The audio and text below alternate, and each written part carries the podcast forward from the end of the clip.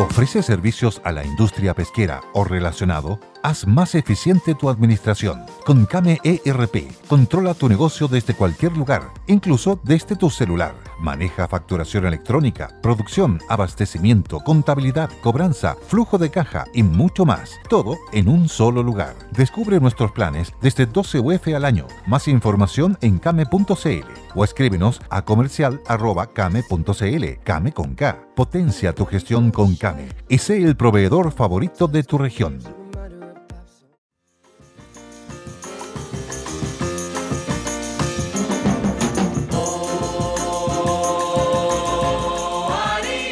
Besos a las chiquillas, abrazos a los muchachos. ¿En qué estaba cada uno de ustedes 20 años atrás? ¿A qué se dedicaban? ¿Cuáles eran los grandes proyectos, las ideas, los sueños, las preocupaciones? El 2002, un día como hoy, Brasil salía campeón, le ganaba 2-0 a Alemania, otra vez campeón mundial. En Corea, Japón, ¿Habrá alguien de la cofradía que fue a Corea, Japón? Si fue, y las experiencias que vivió, o por qué razón le tocó, le tocó estar presente en Corea, Japón. Ahí que nos cuente arroba Cotevans en Twitter, Enrique Cotevans arroba gmail.com las enseñanzas de la historia. Puede ser, puede ser 20 años después Brasil campeón del, del Mundial de, de Qatar. Yo creo que sí, que es uno de los candidatos podría repetirse a puertas de... ah, no, ya se, ya se va a haber sabido quién es el nuevo presidente. Luis Ignacio Lula da Silva es el que tiene mayores posibilidades, de acuerdo con la, con la investigación de opinión pública, de acuerdo con las encuestas. Nos enseña hartas cosas un 30 de junio, pero previamente quiero darle las gracias a muchas socias y socios de la cofradía, con quienes me, he encontrado en distintas actividades, en el café, caminando en la calle, en fin, que me dijeron, fíjate que encontré razonable lo que planteaste ayer de hacer una pausa. En, en el plebiscito de un par de meses más, del 4 de septiembre, tenemos dos opciones, apruebo o rechazo. Se ha buscado una alternativa de aprobar para mejorar, de rechazar para reformar. Yo creo que eso es una complicación absoluta, nos va a tener tensionados. vamos a llevar casi tres años de una tensión excepcional que se manifiesta en mucha en mucha locura, mucha irracionalidad, mucha delincuencia, mucha banda criminal, mucha vida llena de zozobra. Para los que no llegan a final de mes, que son una buena cantidad, más de la mitad de las familias chilenas, les cuesta, no les alcanza para llegar a final de mes. Eso ya, en cualquier circunstancia, en la circunstancia constitucional más normal, donde no hubiera problema alguno, donde cumpliera su labor, su trabajo y su responsabilidad el Poder Ejecutivo, el Poder Legislativo, el Poder Judicial, la Contraloría General de la República, el Ministerio Público, donde en un escenario ideal en que todo anduviera normal, ya tenemos un país expresado, estresado, perdón, porque más de la mitad de las personas no les alcanza para llegar a final de mes. Y ahora nos damos cuenta que no hemos progresado en términos de, trabajo, Plan Nacional del Trabajo, ¿cuánto tiempo lo llevamos diciendo en esta querida cofradía? Plan Nacional del Trabajo, lucha contra la pobreza, las dos prioridades que debiera tener cualquier gobierno de cualquier signo, y eso lo hemos venido diciendo en los 10 años en que nos reunimos todas las tardes. Las prioridades fundamentales de Chile, lucha contra la pobreza, y Plan Nacional del Trabajo. Claro, sí, ¿cuántos, ¿cuántos millones de chilenos hay en edad de trabajar entre los 18 y los 65 años? 12 millones. 12 millones de chilenas y chilenos. ¿Y cuántos, cuántos trabajadores hay? 8 millones, la mitad. No, dos terceras partes. Muy poco, muy poco. un país con una tasa de empleo muy baja. Imagínense lo que sería si fuimos el único país de América Latina que cuadruplicó el ingreso en 30 años. Eso no lo hizo nadie más en América Latina, algo que nos deberá tener profundamente orgullosos. Y a la vez conscientes para pedir que las mejores políticas públicas redistribuyan mejor la torta, que la torta se redistribuya mejor. Ya tenemos pruebas suficientes de que no es el sistema impositivo el que ayuda a reducir las brechas de desigualdad, como sí ocurre en otros lugares del mundo. Bueno, tenemos dos muy buenos invitados al programa de hoy.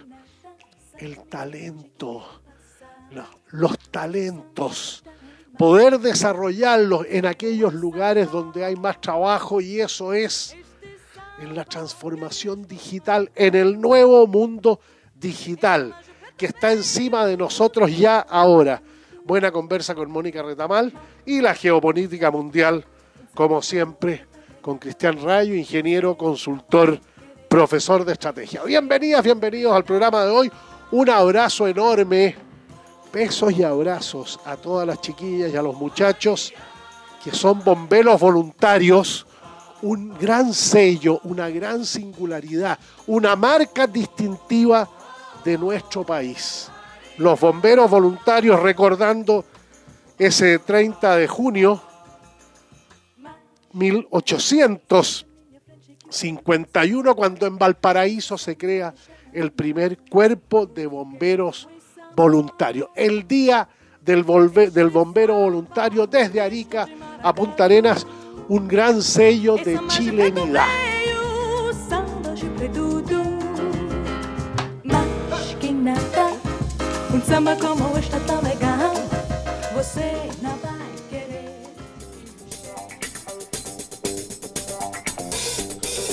Ustedes me han escuchado hablar de TAP, de la tarjeta digital de, Caja Los Andes, T-A-P-P, a disposición de cada uno de ustedes.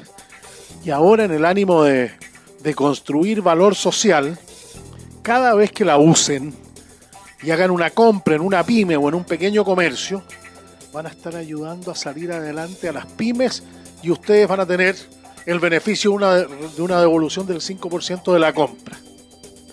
Descárgala ahora ya. TAP, TAPP, la tarjeta digital de Caja Los Andes, construyendo valor social.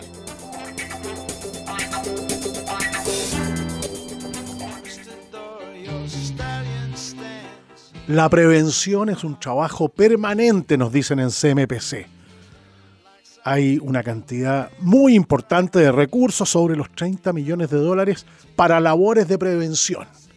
Desde luego, esto está presente cuando se producen ya los incendios forestales, pero hay todo un trabajo de planificación durante todo el año, de prevención y planificación. Proteger el patrimonio forestal de nuestro país, el bosque nativo, las zonas rurales, las plantaciones, el agua potable rural. En CMPC nos dicen comprometidos con Chile.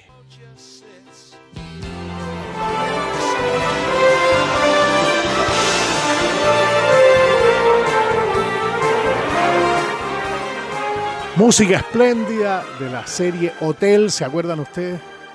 Cinco estrellas en la dehesa, el Windham Petra Hotel. Windham, Petra, Santiago, salen de Costanera Norte, van por la avenida La Dehesa, ahí está el mall, a simple vista, y al lado está el Windham, Petra, La Dehesa.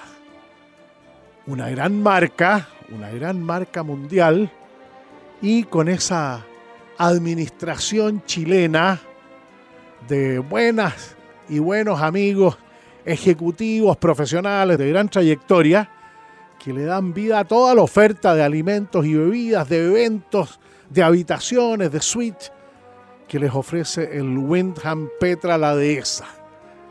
Cinco estrellas, no se olviden, está toda la información en windhamhotels.com.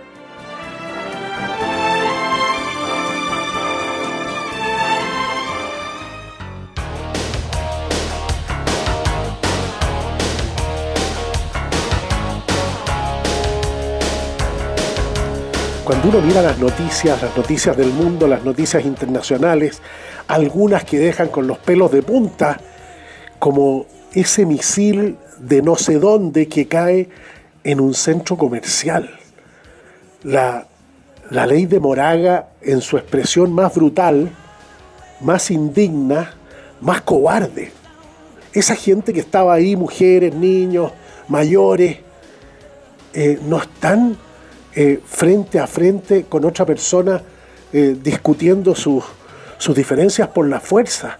Llega un misil que no saben de dónde y causa esa destrucción, ese daño. los rusos dijeron, dijeron que, que, no, que no era un objetivo militar. Bueno, crímenes de guerra, se acusó inmediatamente. Estas imágenes que hemos visto en el último tiempo, y cuando hablo del último tiempo me refiero a los últimos cinco años, donde en muchos lugares del mundo se ve población civil. Ya no es el enfrentamiento de los ejércitos con profesionales eh, conscientes del, uso del arma y de los daños que puede causar un, un arma, de todos los distintos tipos que ha habido en la historia de la humanidad, pero se enfrentaban guerreros. Aquí no se tira una bomba a lo mejor a cientos de kilómetros de distancia contra niños, mujeres, eh, viejos, completamente inocentes. Eh, es una cuestión muy, muy difícil de tragar, sobre todo cuando suponíamos que progresivamente los derechos humanos, ni siquiera en la guerra se puede hacer cualquier cosa, también existe derechos y obligaciones, cosas que no se pueden hacer en la guerra, aunque tengamos la decisión de destruirnos. Los enemigos se quieren destruir, pero no pueden hacer cualquier cosa y de repente uno ve que pasa casi cualquier cosa. Bueno, conversamos de esto y otros temas desde la perspectiva de la geopolítica con Cristian Rayo, ingeniero, consultor, profesor de, estrategia. Eh, reuniones importantes del G7 en, en ese castillo en el sur de Alemania tan lindo eh, y la reunión cumbre de la OTAN en Madrid. Gracias, Cristian, por acompañarnos. El lunes tenemos curso de la, próximo lunes, curso de la Segunda Guerra Mundial. Sí, pues, bueno, como siempre contigo un abrazo, sí, el próximo lunes, anoten por ahí, tienen que mandar un email a cragio con 2G, ragio 53 arroba gmail, para darle un precio especial, o también hay algunas becas, para nosotros un honor que nos acompañen, son dos temporadas, uno vamos a ver África del Norte y Europa, todo el tema en Europa.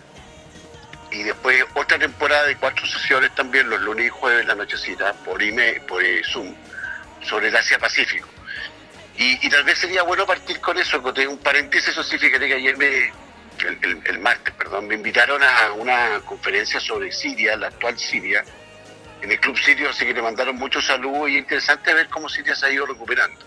Entonces, dejemos la... Gran país, gran país y no nos olvidemos, palestinos, sirios y libaneses llegaron muchos a Chile en condiciones muy precarias buscando una vida mejor. Menos mal que la conferencia no fue en francés, pues yo me quería hacer en francés, pero no entiendo mucho, fue en español. Pero estuvo muy simpático. Broma aparte, ¿qué es la OTAN? Pues entonces la, OTAN es la, conferencia del Atlántico, que surge precisamente lo que estamos hablando, de la Segunda Guerra Mundial, donde los triunfadores de la Segunda Guerra Mundial Francia, Estados Unidos, Inglaterra, China y, Rusia rápidamente se ponen de acuerdo en el Consejo de Seguridad y se da cuenta, Churchill se da cuenta que los rusos llegaron a Europa Oriental para quedarse. La famosa frase, tuvimos que entregar As humans, we're naturally driven by the search for better. But when it comes to hiring, the best way to search for a candidate isn't to search at all. Don't search, match with Indeed. When I was looking to hire someone, it was so slow and overwhelming. I wish I had used Indeed. If you need to hire, you need Indeed. Indeed is your matching and hiring platform with over 350 million global monthly visitors, according to Indeed data, and a matching engine that helps you find quality candidates fast. Ditch the busy work. Use Indeed for scheduling, screening, and messaging so you can connect with candidates faster. And Indeed doesn't just help you hire faster. 93% of employers agree Indeed delivers the highest quality matches compared to other job sites according to a recent Indeed survey. And listeners of this show will get a $75 sponsored job credit to get your jobs more visibility at Indeed.com slash podcast. That's Indeed.com slash podcast. Terms and conditions apply.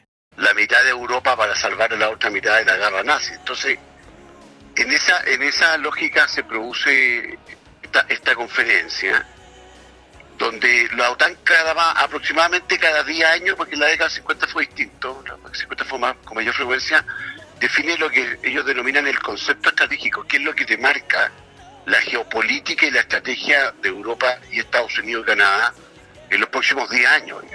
Y es muy interesante. Entonces, lo primero que a mí me llamó la atención de la conferencia que, que partió el miércoles eh, fue el, beato, o sea, el boato. Es interesante como en el, Palacio Real la reina Leticia y, y, Felipe atienden a estos dignatarios y llegaron como 45, digamos, porque la, la OTAN tú sabes que son 30, son solamente 30, en la Comunidad Europea son 27, y, y, y además invitaron a, a, países del Asia, o sea, invitaron a Australia, Nueva Zelanda, Corea del Sur y Japón. Entonces, claro, se hace la conferencia mirando a los rusos de frente, como, como, como el enemigo a derrotarnos, para neutralizar, pero de reojo miran a los chinos, le mandan una una señal a los chinos. ¿no? Y, y, llama la atención, Cote, que como Latinoamérica es irrelevante en estos temas de geopolítica internacional, o sea, ni siquiera por delicadeza, un país como Brasil, que es un país muy importante, México, Bueno, Argentina. Brasil que ha tenido como objetivo estratégico de una política exterior muy profesional, eh, eh, representada por Itamaraty, el tener un asiento en el Consejo de Seguridad. Claro, sí, pues, entonces, pero es, India, por es, ejemplo, eso que tú señalas es... Como acá, acá hay que ponerse con, digo yo, eh, el, que, el que no usa la, fu el, el, la fuerza hay que usarla, digamos, porque si no, no, no funciona. Entonces, es como que no pagan los gastos comunes estos, estos países. Es curioso. Bueno, entonces, Ahora, ¿qué, perdón, ¿qué es lo que pasó? Un, un, sin ni siquiera dos minutos. Eh, la OTAN, la Organización del Tratado del Atlántico Norte, esta alianza militar de Estados Unidos y, y, Europa, después de la Segunda Guerra Mundial, tenían un nítido enemigo, que era la Unión de Repúblicas Socialistas Soviéticas, que llevaba 40 años creciendo al 6% y que se había transformado en una potencia militar, eh, en cierto sentido económica, eh, científica, con, eh, con, la, con la lucha por, por la conquista del universo, la Valentina Tereshkova, Yuri Gagarin, pero ese enemigo ya no existe, po. ese enemigo claro. se desintegró hace 30 años y lo que quedó fue un país que tiene un PIB como España, como, como el que los recibe en esta cumbre de la OTAN. Es, es esa, eso que ocurrió no puede sino alterar sustancialmente a la organización del Tratado del Atlántico Norte, ¿o no? Por supuesto, pues le pierde, le pierde sentido. Entonces los, los 12 fundadores, eh, el 49, después se le suba Grecia y Turquía al 52, ahí ya empieza a surgir el Pacto de Varsovia, que es la reacción ante, la OTAN. Pero lo curioso es que el 55 se suma Alemania, pues, o sea, a 10 años de la derrota del régimen criminal nazi, rápidamente el equilibrio de poder europeo se rebaraja y suman a Alemania, que es el país más importante de Europa, desde lejos, digamos, al control. Y eso demuestra mucho esta concepción de lo europeo del equilibrio de poder.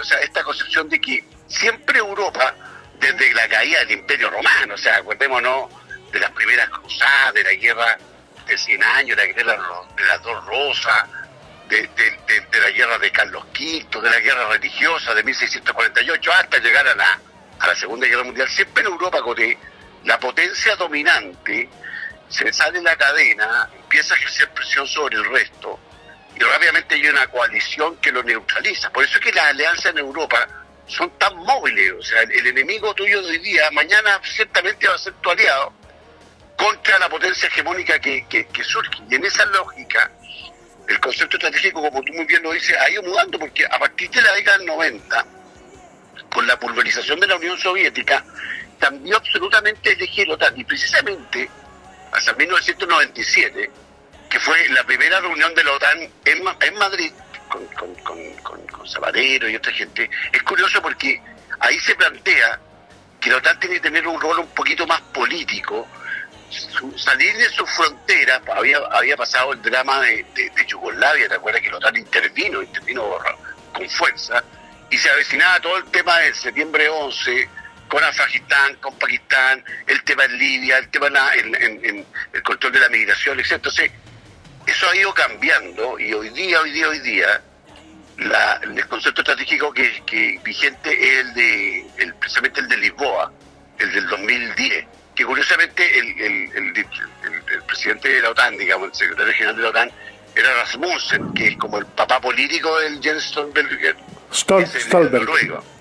Entonces, es interesante. Entonces, ¿qué, es lo que, ¿qué es lo que pasó en 2010? Ellos reafirmaron el, famoso Tratado de Washington, que es el artículo 5 de la Constitución de la OTAN, que es lo clave, es el, es el elemento disociado clave de la OTAN, que dice que si alguna potencia extranjera ataca un país de la OTAN, y, le destaco el, nombre país, ¿ah? y no una colonia ultramarina de la OTAN, o sea, si China ataca a Tahiti, no está tan claro, tan claro que, que reaccione la OTAN, digamos.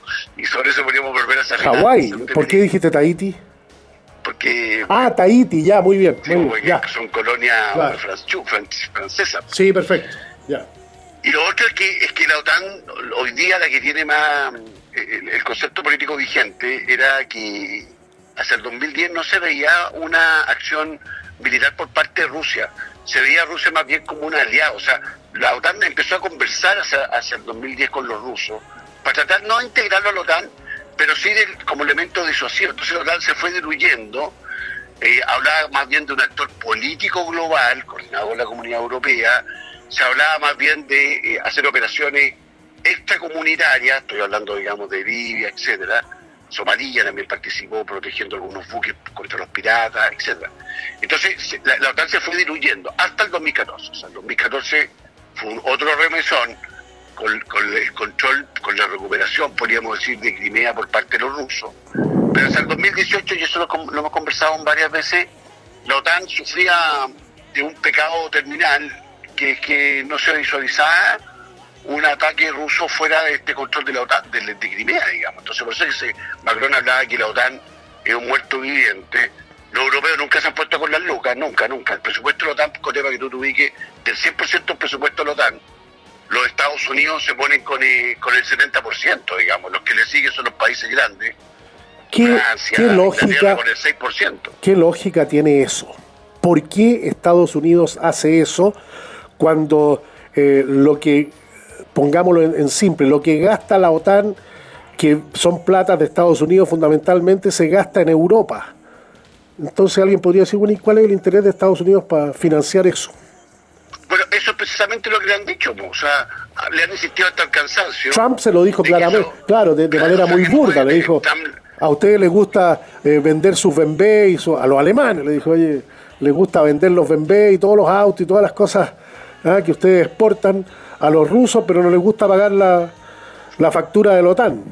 No les gusta pagar los gastos comunes, ¿ah? pero esto yo creo que viene de una última tábica que como que estos países estaban todos destruidos después de la Segunda Guerra Mundial, Estados Unidos se puso con las lucas y después como que se aprovecharon. Ahora lo curioso, lo curioso, es que estos españoles son los más inteligentes de eso porque se pegaron tremenda fiesta. A mí me llamó la atención, digamos, eh, la atención de los reyes como jefe de Estado, una muy, muy, muy bien hecha, digamos. Muy, bueno, se ve que los Borbones funcionan bien, digamos. Después del jubileo de la, de la reina, del, del el recuerdo de la coronación de la reina Victoria, las monarquías constitucionales europeas están viviendo un momento de gran apogeo.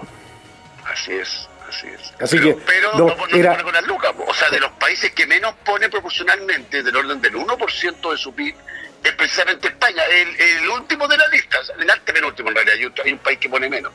Entonces, claro, los españoles prefieren invertir en la fiesta y en la organización de esta cuestión, pero no se pone con la con la factura grande, digamos. Ah, paga la caja chica, pero no la grande. Y no es que... Igual es importante para España que, que, esta semana sea una semana de Madrid y los españoles en el concierto internacional. Si quieres podemos ver lo que va a pasar hoy día con la OTAN, o sea, qué es lo que uno esperaría que, que, va a salir este domingo. Desde luego. Ah, veamos un poquito. Sobre todo desde la perspectiva de que es una entidad que debe estar permanentemente justificando su esencia. Porque alguien podría decir, bueno, pero en el mundo de hoy, a pesar de que, de que desde el fin de la historia de Fukuyama, cuando parecía que nos habíamos puesto de acuerdo eh, de manera relevante en la democracia representativa, en los mercados abiertos y competitivos, en el, cuidado del medio ambiente, cada una de estas cosas con sus, con sus énfasis y con sus claroscuros, evidentemente. Entonces, como que la, OTAN, ¿qué sentido tenía? Ahora vuelven, vuelven las situaciones particulares, vuelven los, problemas entre los países, eh, las fronteras que se pensaban en un momento, ya hoy día forman parte del derecho internacional. No, ya, como que todo ha vuelto a foja cero. Así es. Entonces, ¿qué es lo que, es lo que uno podría esperar? Ojalá que no nos equivoquemos. Bueno, vamos a chequear la próxima semana. Primero, este concepto a través del equilibrio de poder tan de Richelieu, ¿no es cierto?, y el siglo XVII. O sea, aquí claramente Rusia marcó su punto, ya lo había marcado en Siria, y, no está dispuesto, ¿no es cierto?, a, hacer una potencia segundo orden, y en ese sentido la OTAN goza de mejor salud. Lo segundo... O sea, Rusia le dio, una, le dio una neo-justificación a la OTAN. Así fue, así fue. Lo otro es que la OTAN hay que verla como una suerte de gastos comunes, o sea, estos son los países más desarrollados del mundo. Entre todos los países de la OTAN hay como 60%, si no el 70% del PIB del mundo. Queda muy poco afuera. Queda la India, los chinos y Latinoamérica, que ahora que el PIB de Latinoamérica es equivalente al PIB de, Japón. Digamos, nosotros no producimos un peso más que Japón en conjunto, siendo que Japón es el 3% de la superficie y el 8% de la población de Latinoamérica. Entonces, lo importante es que la OTAN está marcada, eso sí, por el concepto hegemónico de Estados Unidos. Y el concepto hegemónico de Estados Unidos es que ellos llevan su modelo. ¿Qué, es su modelo? El capitalismo, la libertad, el respeto a las leyes, el respeto al emprendimiento, en el fondo el respeto al status quo. Entonces, lo que ahora la OTAN quiere hacer es una suerte de policía cultural de la humanidad y, imponerle a estos países raros, ¿no como Irán, como Rusia, la Serbia, en fin, una suerte de estilo de vida. Entonces la OTAN aparece como una suerte de pagar los gastos comunes para proteger el status quo y él, vamos a poner una, un concepto neomarxista, y eh, una suerte de colonización ahora cultural y empresarial por parte de Occidente. Uno podría decir, como Chile está dentro del Occidente, enhorabuena, digamos, ¿ah? eso importa. El otro elemento más táctico es que van a pasar, eso ya lo anunciaron. De 40.000 a 300.000 efectivos. Claro, muy buen punto. Y eso es muy interesante porque 300.000 eh, soldados de fuerza de despliegue rápido. Ni siquiera Estados Unidos lo tiene. Estados Unidos tiene la 82 y la 101, dos divisiones ahí en el, sureste de Estados Unidos. Y esas dos divisiones, entre las dos, suman 170.000 hombres. Entonces quiere decir que esta cuestión es, mucho más, más, más contundente. O sea, le manda un dato a los rusos que están dispuestos a ocupar este tratado, este artículo 5 del Tratado de Washington de manera relevante. Ya. Buenísimo. Cristian Rayo, muchas gracias por acompañarnos. Cerragio53, cerragio53 arroba gmail.com, los que quieran participar de este nuevo curso de la Segunda Guerra Mundial, que un día vamos, vamos a conversar, vamos a profundizar sobre eso. Por Dios que influye 70 años después. Así es. Pues. Impresionante. Gracias, Cristian. Abrazo. Te mando un abrazo. Gracias, gracias por llamar.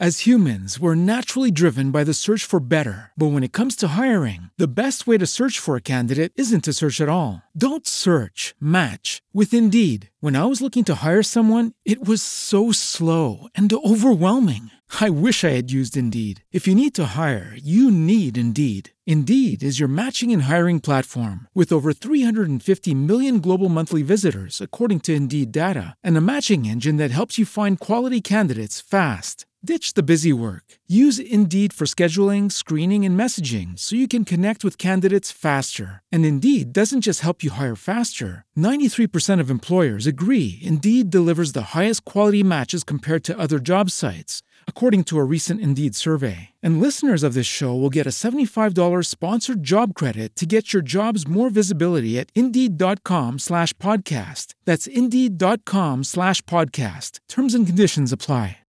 With the Lucky Land slots, you can get lucky just about anywhere.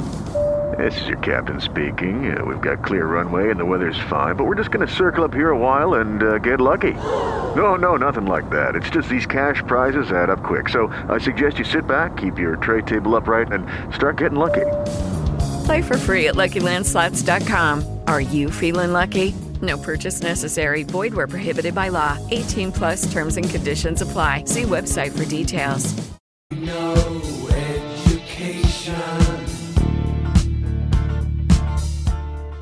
Es una canción espléndida que tiene cerca de 50 años.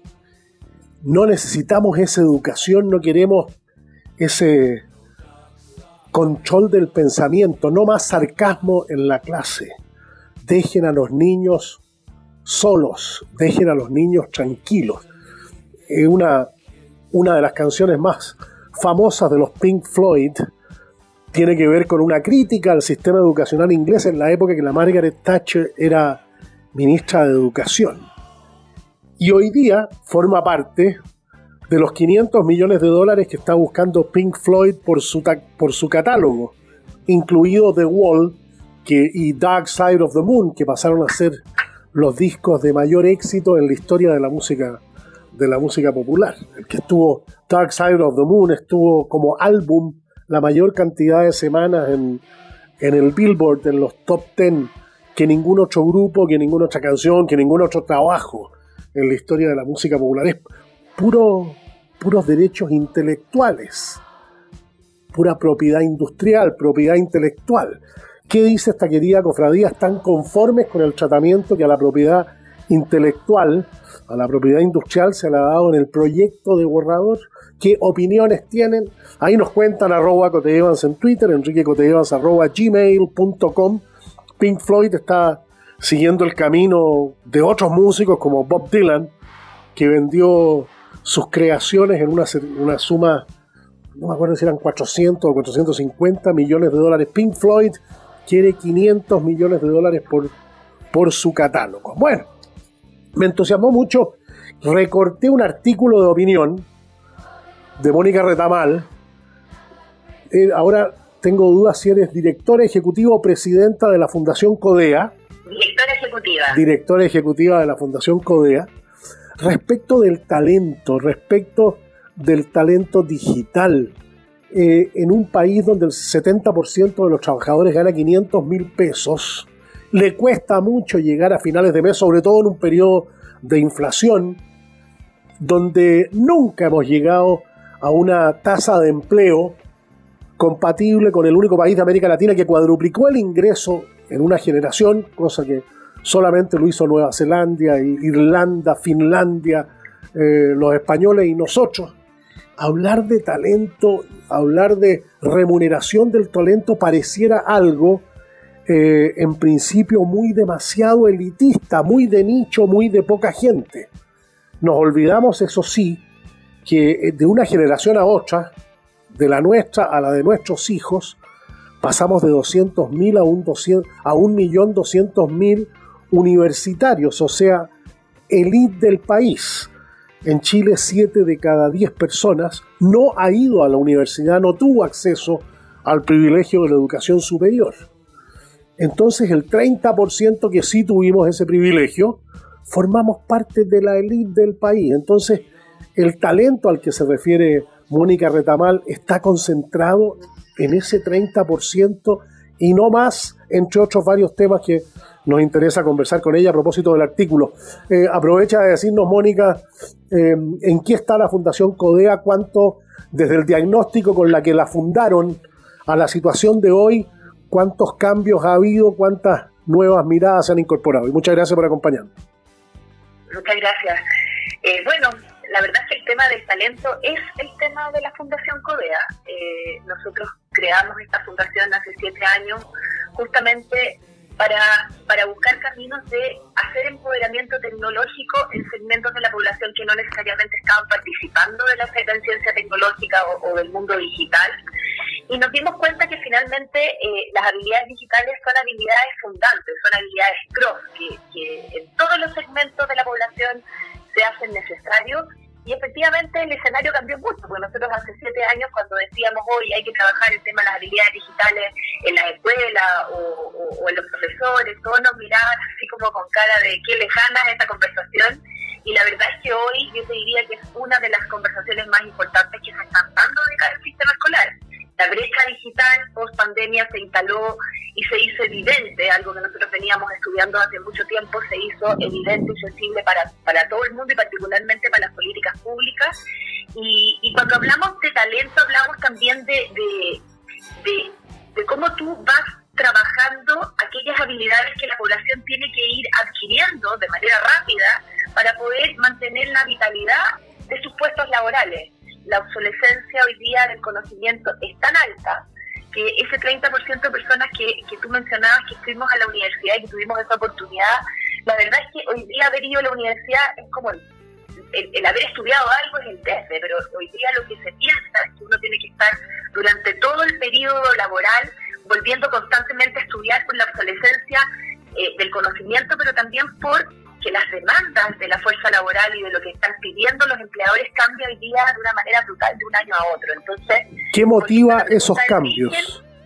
¿Qué motiva esos cambios? Que, que los modelos de negocio eh, antiguamente una, una, empresa, y uno puede tomar las empresas de, de, de las empresas más grandes del mundo, tenían una vitalidad en sus modelos de negocios que duraba a veces 30, 40 años.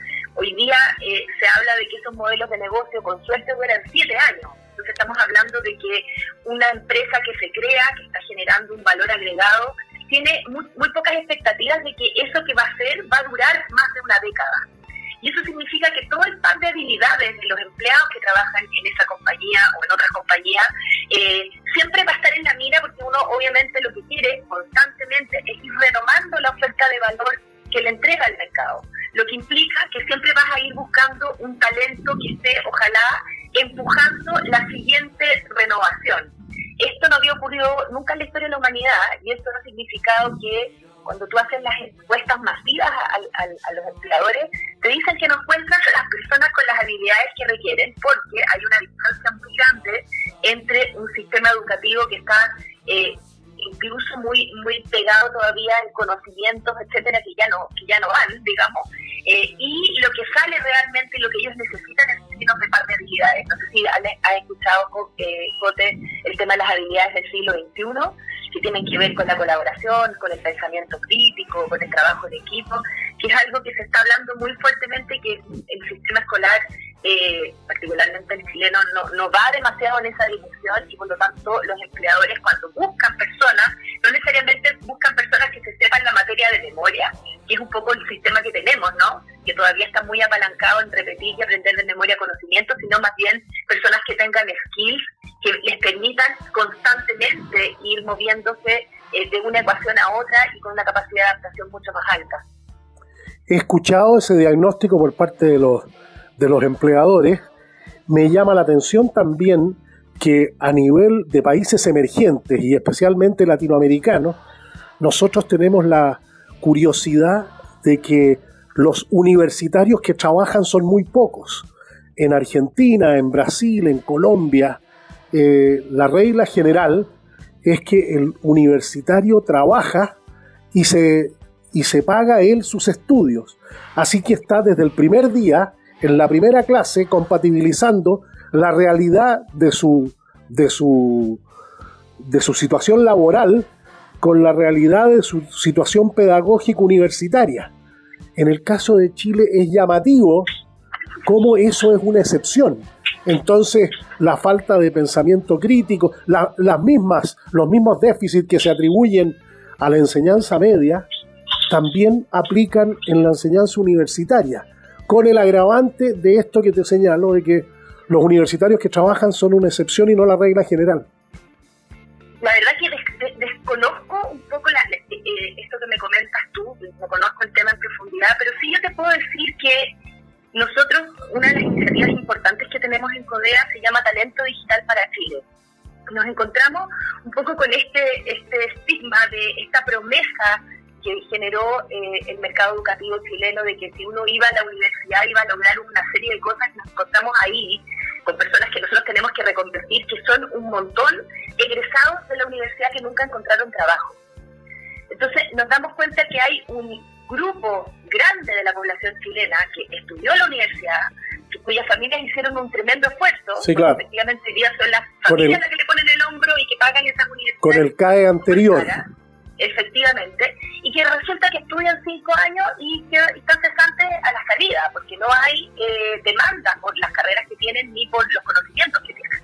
Y eso es súper dramático, porque estamos hablando de gente que es como los pobres letrados, en definitiva, gente que está sobrecalificada para un montón de trabajo, pero que resulta que no encuentra trabajo en la, expectativa general. Y entonces caen en este, en este programa, que es un programa de reconversión laboral masiva, es el programa más grande de reconversión eh, laboral en Latinoamérica, con foco en habilidades digitales, y nos encontramos con personas que se pegan realmente cinco o seis meses en un bootcamp inmersivo y encuentran trabajo en la industria digital, que es la industria más demandada del mundo. Nosotros hoy día estamos con tasas de inserción laboral en este programa sobre el 60%, que es altísimo en un programa de financiamiento público. ¿Y por qué ocurre?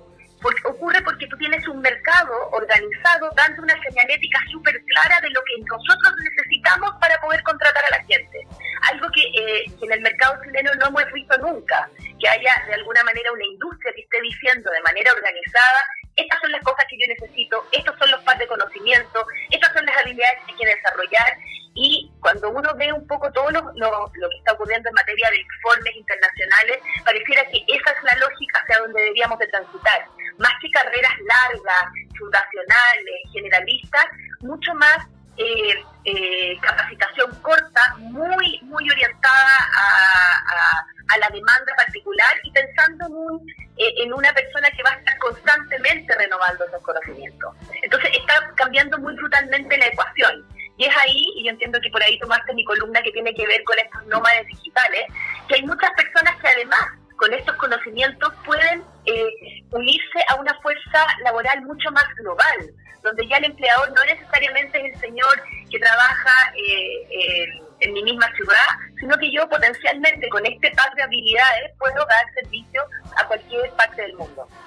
Bueno, eso es algo que uno empezó a ver hace un tiempo atrás. Un amigo mío que vive en la cumbre del volcán Villarrica es operador de la Bolsa de Metales de Londres. Entonces me decía yo, veo acá en la cumbre del volcán Villarrica el mismo partido del, Real Madrid y el Barcelona que tú.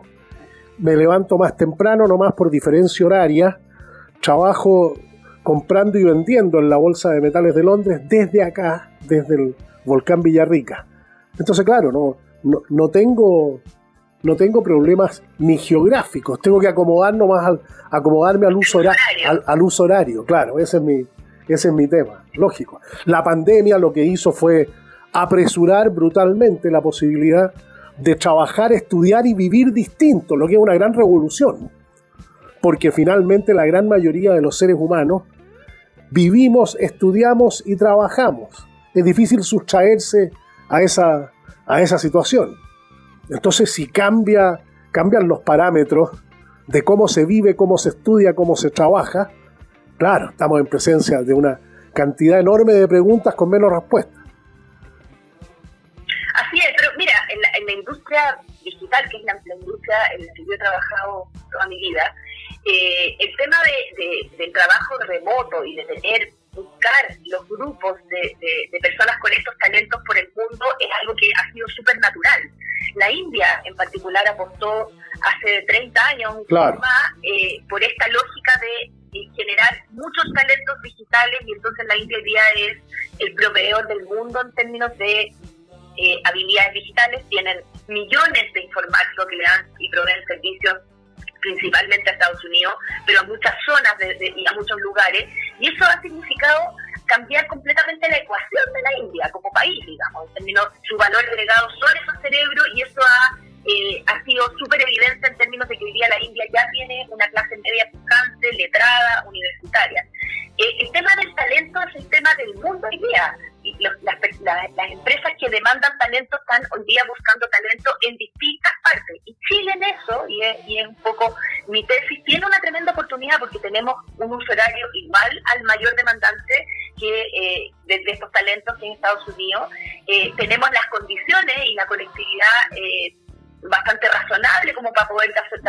¿Conectividad digital, Mónica? Con, ¿Conectividad digital esencialmente? Sí, digital, porque tú para dar servicios en, la, economía, en la economía del conocimiento, básicamente que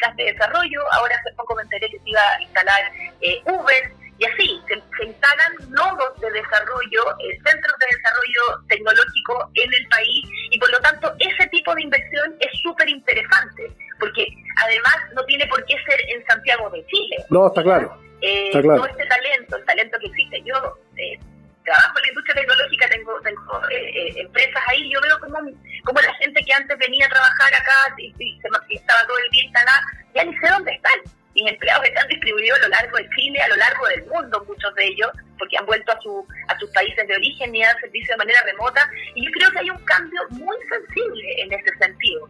Porque además de las cifras que tú das, eh, hay otras cifras que tenemos que tener súper... Mónica Retamal.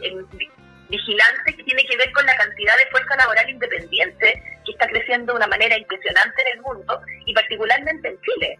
En Chile hay dos millones de personas que se autodenominan emprendedor. Uno puede decir, bueno, de, esos dos millones, ¿cuántos son en realidad trabajadores precarizados, etcétera? Pero bueno, la corriente de emprendimiento ha ido agarrando terreno y en ese sentido eh, el, emprendedor requiere por sobre todo muchas habilidades que les permitan poder manejarse en, este mundo digital, que es una tremenda eh, oportunidad para, para comercializar servicios y productos. Buenísimo.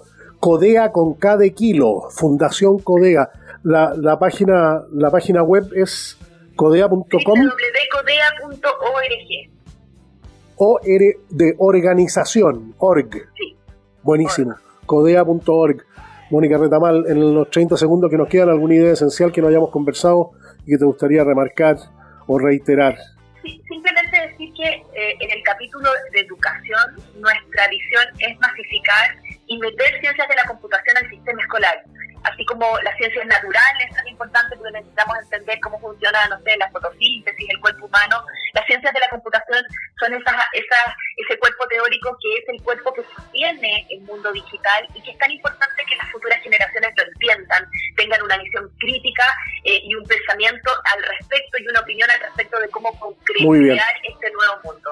Buenísimo. Muchas gracias por habernos acompañado. Gracias a ti. Buena, buena tarde. Chao, chao.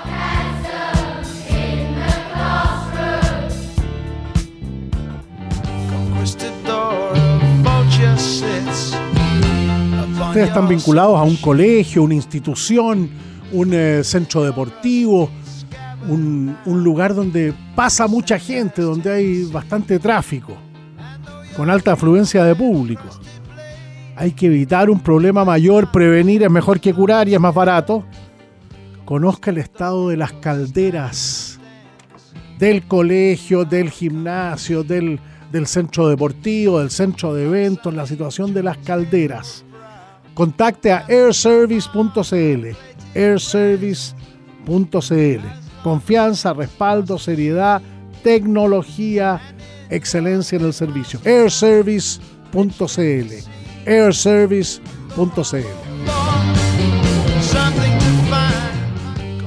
Pongan atención porque este es el típico tema que a uno le da mucho, mucho gusto poder compartir y poder comunicar. Nuestro país necesita 3.000 instaladores de riego automático especializados en ahorro de agua. El agua fundamental para nosotros. Cuando exportamos alimentos, exportamos agua finalmente. Entonces ahora tenemos la posibilidad en ocho clases de convertirnos en profesionales en riego automático, con la tecnología y el conocimiento que se necesita. Es una profesión de futuro, evidentemente. Hola arroba escuela de riego automático.cl. Hola arroba escuela de riego automático.cl. Me gustó mucho. Ojalá que les vaya muy, muy bien.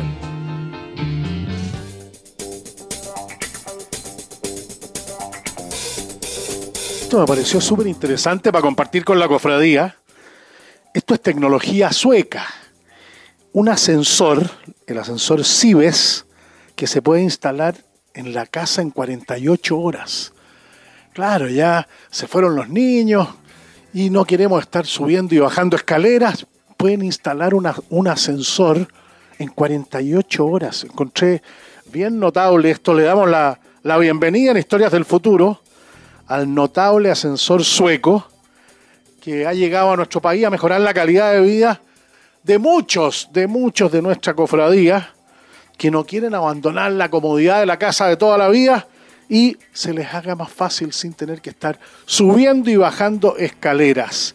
Bienvenidos a Chile, bienvenidos a Historias del Futuro, el ascensor sueco Cibes.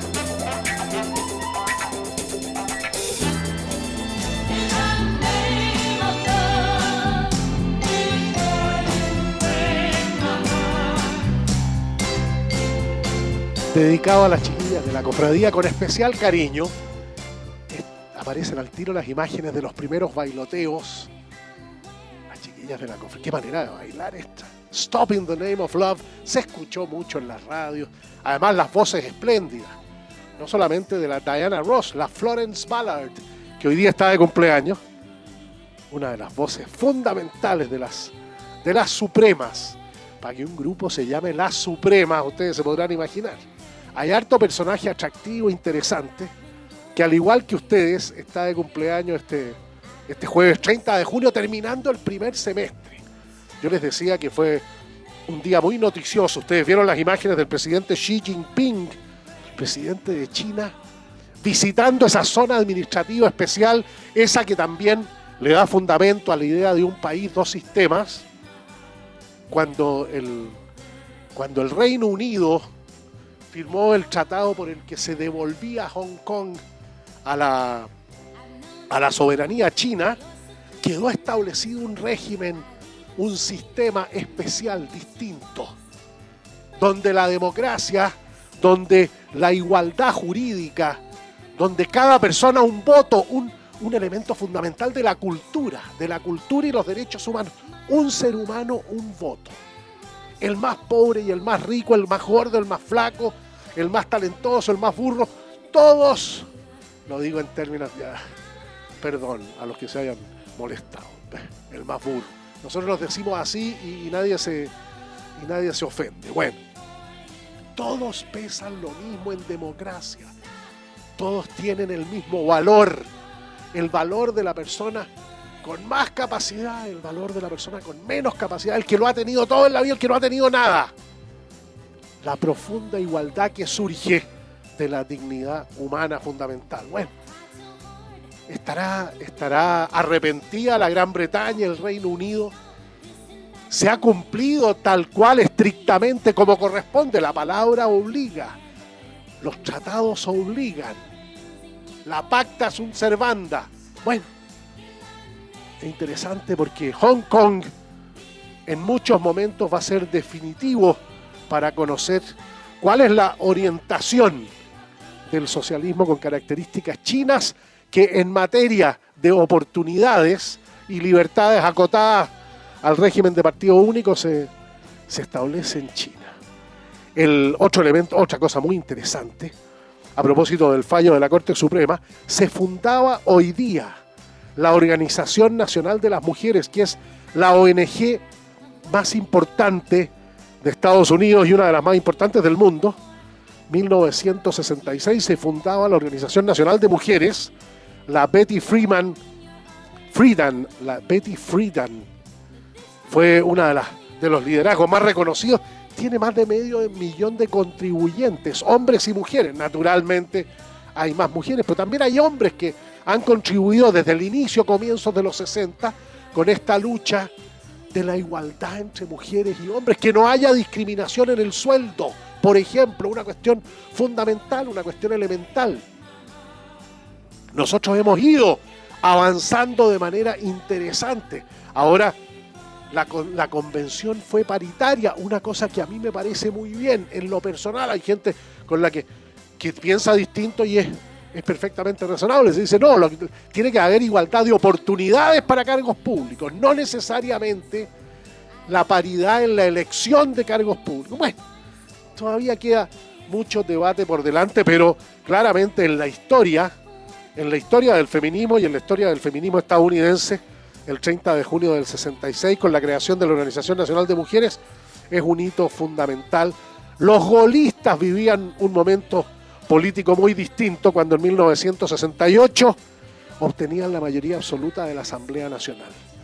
Y esto yo no lo sabía, el asesinato de Alberta Williams King, la mamá de Martin Luther King. También la asesinaron, qué brutal, qué brutal. Siempre hay que preferir la política a la guerra.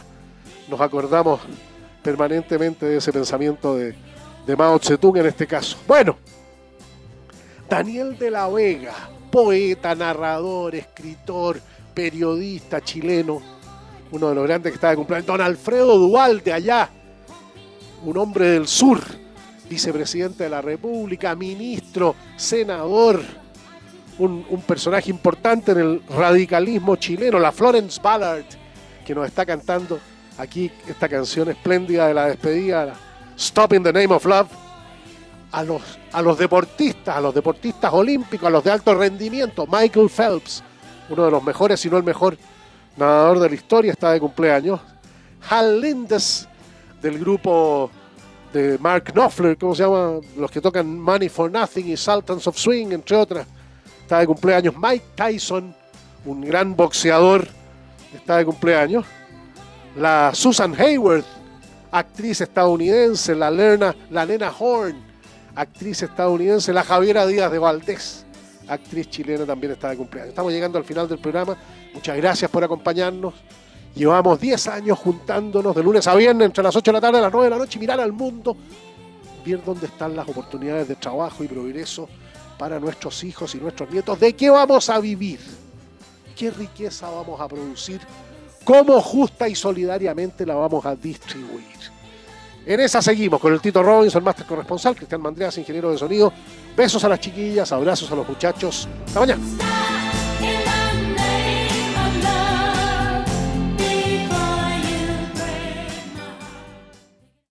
As humans, we're naturally driven by the search for better. But when it comes to hiring, the best way to search for a candidate isn't to search at all. Don't search, match with Indeed. When I was looking to hire someone, it was so slow and overwhelming. I wish I had used Indeed. If you need to hire, you need Indeed. Indeed is your matching and hiring platform with over 350 million global monthly visitors, according to Indeed data, and a matching engine that helps you find quality candidates fast. Ditch the busy work. Use Indeed for scheduling, screening, and messaging so you can connect with candidates faster. And Indeed doesn't just help you hire faster. 93% of employers agree Indeed delivers the highest quality matches compared to other job sites, according to a recent Indeed survey. And listeners of this show will get a $75 sponsored job credit to get your jobs more visibility at Indeed.com slash podcast. That's Indeed.com slash podcast. Terms and conditions apply.